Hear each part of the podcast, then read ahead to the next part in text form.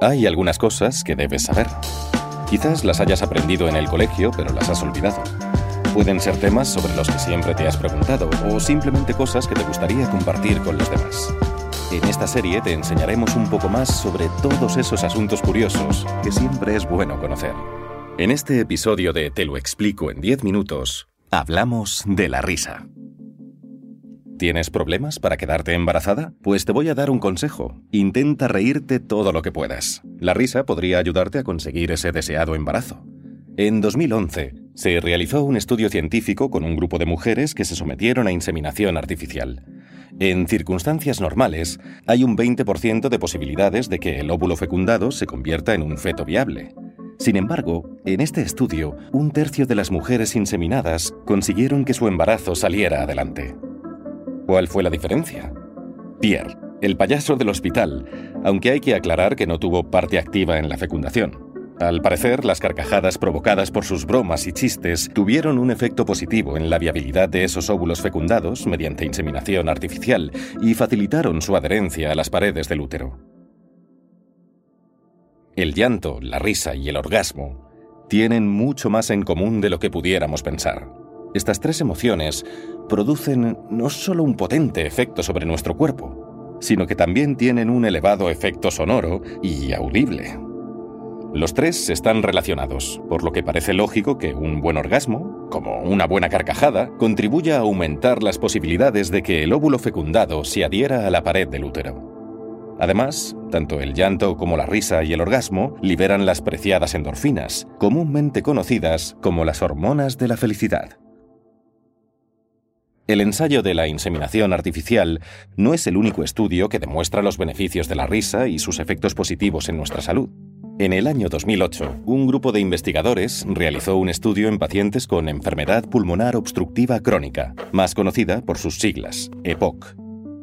Habitualmente, los consejos para los pacientes con EPOC se limitan a dejar de fumar, tomar la medicación y hacer algo de ejercicio. Pero las conclusiones del ensayo demostraron que la risa también produce una mejora significativa de la capacidad pulmonar y que, por tanto, es una buena terapia que los pacientes con EPOC disfruten de la risa todo lo que puedan. Pero, ¿por qué nos reímos? Hay pruebas científicas de que las risas y el hecho de enseñar los dientes son una señal para indicar a nuestros compañeros que estamos jugando y que no hay ningún tipo de amenaza o peligro en nuestro comportamiento. Tanto en los primates como incluso en otras especies con las que no solemos compararnos, la risa es una parte importante de la comunicación. Pero cuando los labios se curvan hacia atrás y el alegre sonido de la risa es sustituido por un fuerte gruñido, instintivamente sabemos que el juego ha terminado y comienzan los problemas. Llega el momento de la pelea. Tenemos más en común con los animales de lo que creemos. En YouTube se pueden ver vídeos de zorros revolcándose en la hierba y riéndose. Nos reímos para mostrar nuestra pertenencia a una comunidad, para sentirnos miembros de un colectivo y para que los que se ríen con nosotros sepan que son bienvenidos a nuestro grupo. Nos reímos para mostrar que tenemos intenciones pacíficas y nos reímos cuando somos felices. Llevamos riendo desde que el primer hombre pisó la tierra y todo indica que la risa precedió al lenguaje. La risa es contagiosa, cuando una persona empieza a reírse, es muy posible que alguien más le imite y que luego sea difícil reconducir la situación. La risa, además, es una de las funciones humanas más sociales y vitales. Nos reímos en tiempos de crisis, nos burlamos de los tabúes y utilizamos el humor negro cuando parece que el cielo está a punto de desplomarse sobre nuestras cabezas.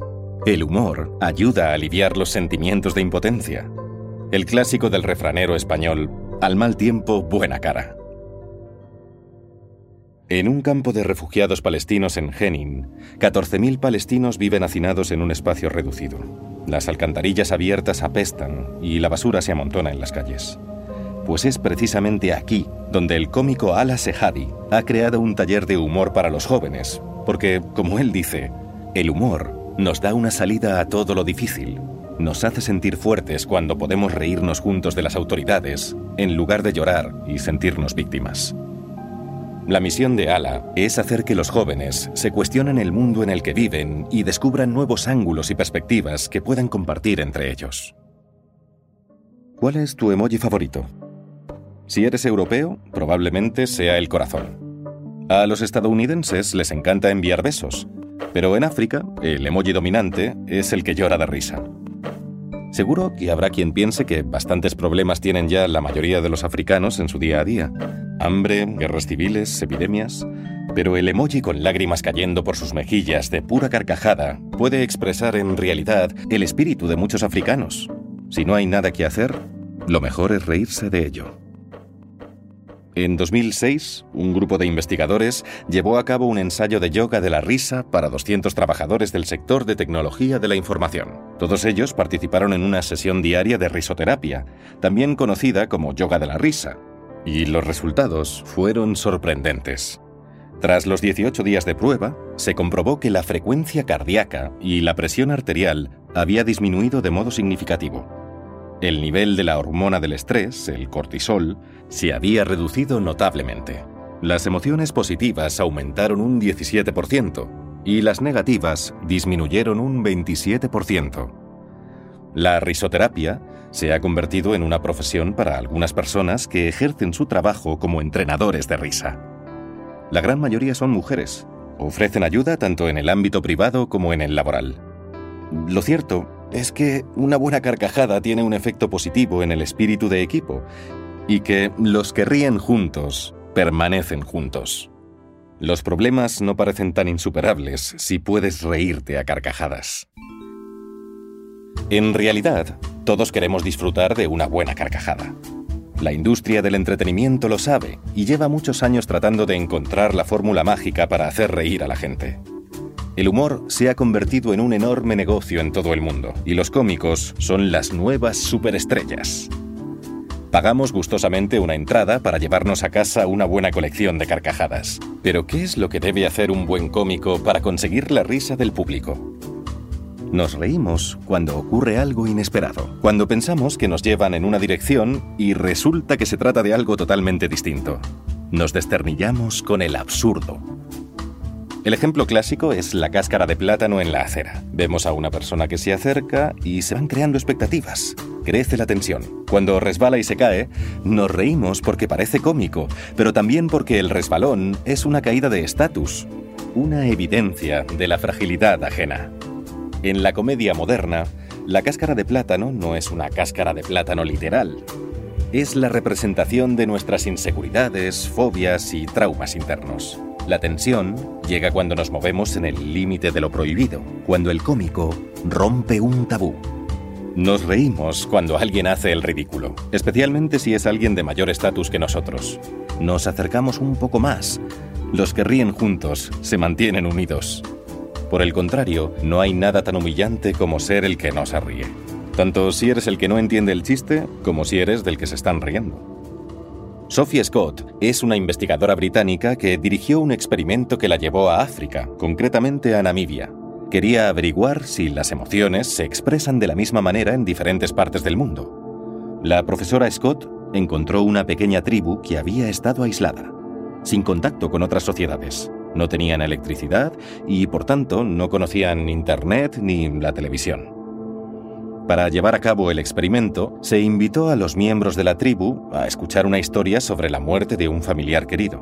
Después, se reprodujeron sonidos de gente riendo y de gente llorando, y se les pidió que eligieran los que mejor se ajustaran a la historia. Sin dudar, eligieron el sonido del llanto. El experimento continuó pidiéndoles que escucharan una historia divertida, y en esa ocasión eligieron los sonidos de la gente riendo.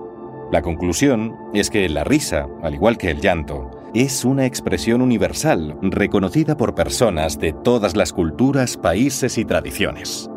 De vuelta a Inglaterra, Sophie Scott reprodujo las grabaciones de audio que había hecho de los namibios llorando y riendo, y el resultado fue el mismo. En cualquier lugar del mundo al que viajes, los lugareños entenderán que te diviertes cuando ríes y que estás triste cuando lloras. La risa es internacional. Es nuestra válvula colectiva si el mundo se vuelve demasiado loco, aunque una risa maligna es capaz de encoger el corazón más valiente. Puede ser una herramienta a la altura de un arma blanca. Pero si ya estás sonriendo, hay muchas razones para seguir haciéndolo, porque los efectos positivos de la risa que sacude el cuerpo hablan por sí solos. La risa mejora la presión arterial y libera serotonina, dopamina, adrenalina y endorfinas, igual que una hora en el gimnasio. La risa ayuda a afrontar la ansiedad y el estrés, porque sencillamente se respira mejor después de una buena carcajada. La risa te da una visión más brillante de la vida y por lo tanto puede ayudar a frenar la depresión postvacacional. La risa aumenta la autoestima porque libera la tensión que se acumula cuando uno se reprime. Volviendo al tema del embarazo. No hace falta que contrates a un tipo del hospital para que venga a contar chistes para mejorar las posibilidades de quedarte embarazada. Todas las pruebas sugieren que tanto el orgasmo desinhibido como la risa espontánea también parece que la liberación de las tensiones corporales aumenta las posibilidades de que el feto sea viable. Hay muchas razones para aprovechar la próxima oportunidad de soltar una buena carcajada, incluso si no estás planeando aumentar la familia.